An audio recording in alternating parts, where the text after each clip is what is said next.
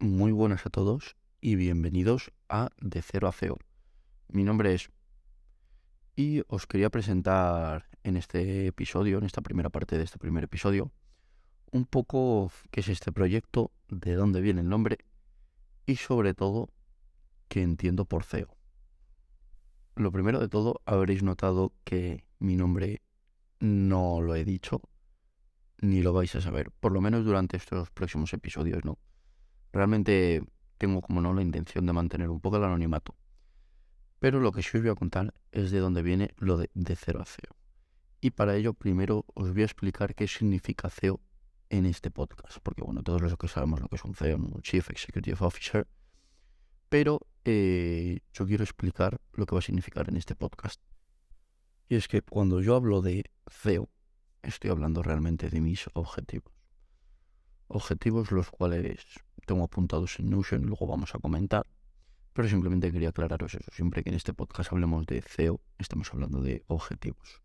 Entonces, el nombre de cero a CEO, aparte de ser el juego de palabras, representa ¿no? el camino, empezando desde cero literalmente, hasta eh, el logro de esos objetivos. ¿Y por qué de cero? Bueno, pues de cero porque tengo 18 años recién cumplidos, nunca he trabajado, no tengo dinero más allá de a pocos cientos de euros, no llega ni a 500. Y en dos semanas empiezo mi primer trabajo. Entonces, a lo largo de todo este podcast, pues bueno, va a haber diferentes tipos de episodios, ¿no? Hablando de diferentes cosas. Pero lo que sí que quiero hacer es un seguimiento de mi camino a la consecución de estos objetivos, ya lo he dicho antes. Entonces, pues bueno, en este podcast iremos viendo, voy a ser totalmente transparente, iremos viendo lo que cobro, de lo que he cobrado, cuánto he gastado, de lo que he cobrado, cuánto he ahorrado y cuánto he invertido. Cómo están esos ahorros, si disminuyen al siguiente o si suben, cómo van esas inversiones y cómo podría reducir esos gastos que tengo. ¿no? Entonces, bueno, también estáis viendo que vamos a tratar un poco el tema de finanzas y todo este tipo de cosas. Así que bueno, una vez os he puesto ya un poco en contexto a nivel económico, os quiero poner en contexto a nivel de inversión. No os esperéis gran cosa, tengo 18 años, recién cumplidos además, por lo que tampoco ha sido, por así decirlo, ¿no? demasiado sencillo invertir hasta ahora. Y es que, bueno, apenas tengo unos 200 euros en Bitcoin y algún que otro NFT que sí que tiene más valor. De momento no voy a mencionar cuáles son, pero muy probablemente os lo imaginéis. Muchos vendréis de Instagram y de Twitter y os lo vais a imaginar. Así que bueno, hasta aquí esta pequeña introducción sobre este podcast, este nuevo proyecto y esta nueva etapa.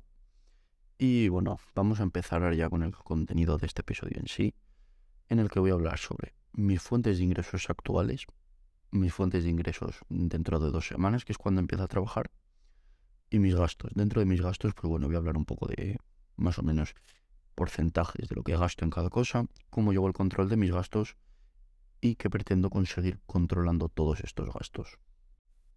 Por lo que vamos a empezar con las fuentes de ingresos. Mi primera fuente de ingresos, muchos la vais a conocer bastante bien, sobre todo si venís de Twitter e Instagram, y son los cuadros. Sabéis que llevo haciendo estos cuadros más o menos desde mayo, ¿no? que de hecho fue cuando estaba estudiando la EBAU que me coincidió todo y fue cuando más pedidos me entraron y estuvo ahí un poco complicada la cosa.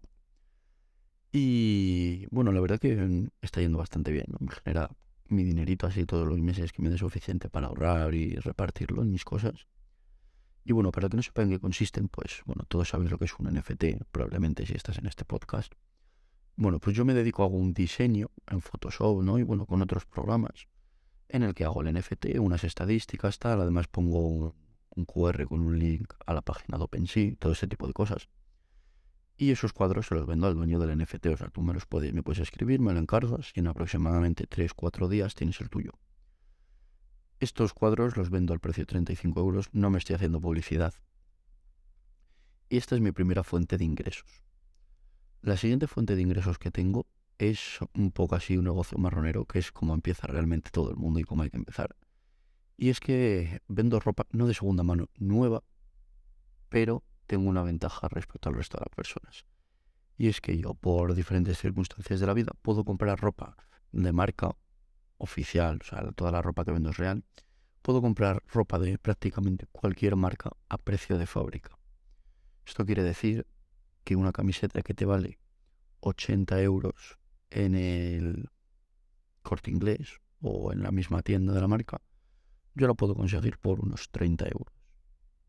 Entonces, claro, pues estoy aprovechando esta ventaja y este tipo de ropas las estoy vendiendo, bueno, en Vinted, ¿no? Estas prendas. Entonces las compro. La mayoría intento hacerlo en compras de 20 euros. Entonces intento comprar prendas de 20 euros y venderlas por 40. Cuando a lo mejor esa misma prenda en la tienda se está vendiendo 80. Por lo tanto, la vendo a mitad de precio, pero sin embargo saco un 100% del beneficio de lo que he gastado. Esta es mi segunda fuente de ingresos.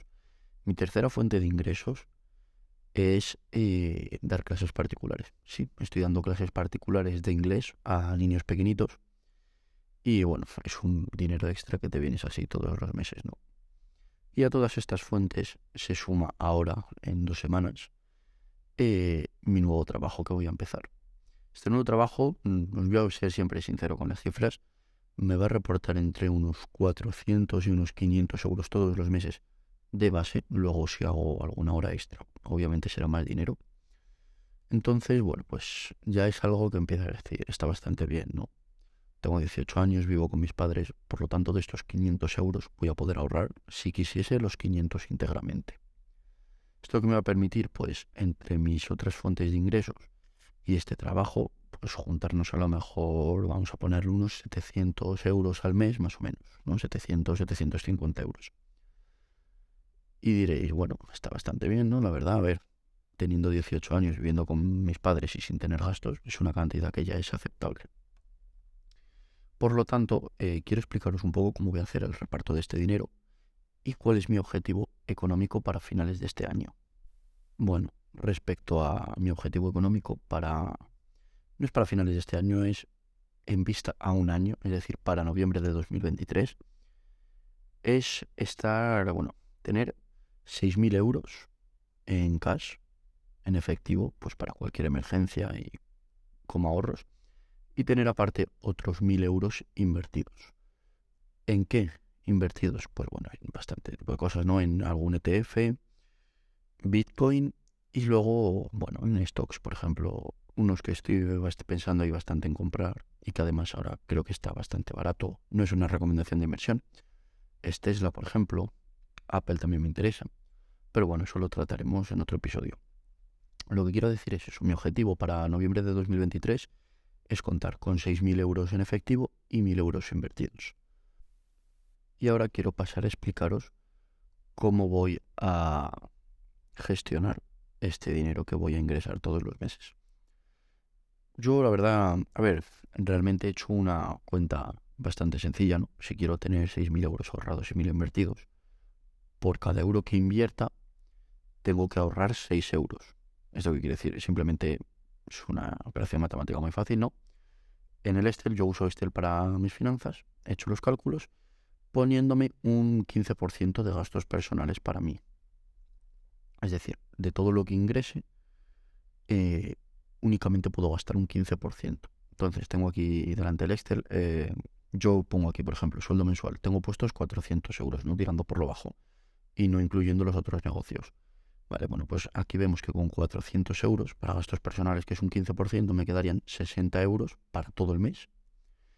Y en cuanto a ahorro sería un 72%, con un 73%, y la inversión un 12%. Esto quiere decir que mensualmente, solamente con el sueldo, y si fuesen 400 euros, estaríamos ahorrando 291 euros cada mes e invirtiendo 49 euros todos los meses.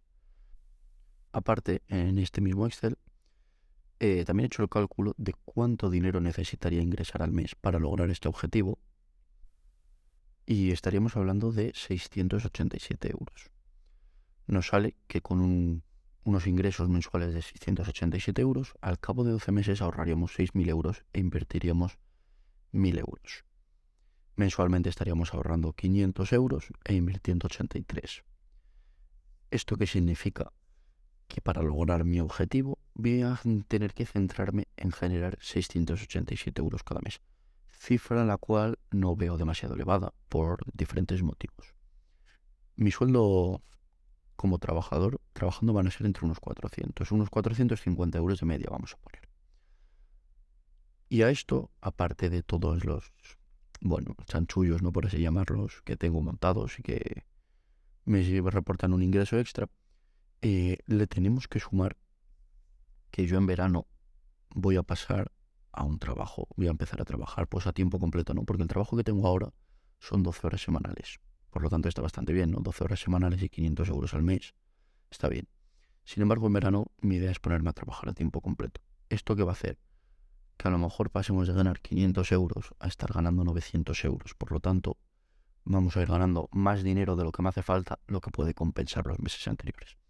Por lo tanto, no lo veo una cifra tan descabellada acabar en noviembre de 2023 con unos 7.000 euros de capital, ¿no? 6.000 ahorrados y 1.000 invertidos. De hecho, incluso lo veo que no tendría por qué ser muy complicado. Y dicho esto, quiero explicaros cómo contabilizo mis gastos todos los meses. Para ello utilizo una aplicación que se llama Monify. Mm, desconozco si está para Android, sé que para iPhone sí, que es lo que utilizo.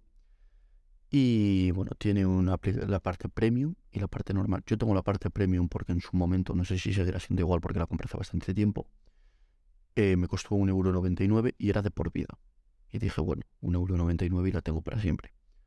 Por lo tanto, tengo Monify Pro y esta la uso para contabilizar todos mis gastos. Es una aplicación que está bastante bien porque tú puedes tener diferentes fuentes de gastos, por así decirlo, ¿no? Diferentes categorías, pues no lo sé, salidas, fiesta, cenas, diferentes categorías para ingresos, ¿no? Pues yo qué sé, emprendimientos, sueldo, mm, regalos. Y aparte puedes tener también diferentes cuentas en las que se te guarda el dinero, ¿no? Pues yo qué sé, si tú tienes una cuenta de banco y una cuenta de Revolut, por ejemplo, como es mi caso, ¿no? Pues puedes poner Revolut y tal, y te pone el dinero que tienes en cada cuenta. Entonces yo cada gasto que tengo lo contabilizo en esta aplicación y pues a lo mejor, yo qué sé, me, a principio de mes me sale, has empezado el mes con 200 euros. Y pongo, venga, pues 3 euros en un trozo de pizza.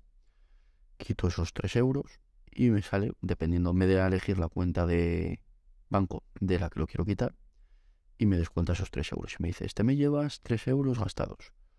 El 100% de estos gastos ha sido en pizza. Y el gasto ha provenido de esta cuenta. Luego, a final de mes, todos estos datos los vuelco en un Excel, que también si me seguís por Twitter habréis visto alguna fotillo del Excel, en el que tengo todas esas mismas categorías en el Excel y esas mismas fuentes de ingresos. Entonces, en este Excel yo vuelco esos datos directamente, no gasto por gasto, no, pues yo sé, si en comidas tengo un gasto de el 21 de octubre me fue el telepizza. El 17 de octubre comí en un Burger King eso no lo meto yo en el Excel. Yo simplemente en el Excel meto la suma total, ¿no? Pues en comidas esto, en fiesta esto, en salir a dar paseos esto. Meto todas esas cantidades y me hace la suma total de lo que he gastado ese mes. Además, bueno, luego pongo todos los ingresos que he tenido, me hace la suma de los ingresos y me hace una resta, ¿no? Diciendo, vale, pues has conseguido, me hace la resta de lo que he ingresado y lo que he gastado y me dice, este mes has ahorrado este dinero me pone el porcentaje en el que ha aumentado mi capital, ¿no? Pues yo qué sé, si tengo 100 euros y he ahorrado 50, pues ha aumentado en un 50% mi capital.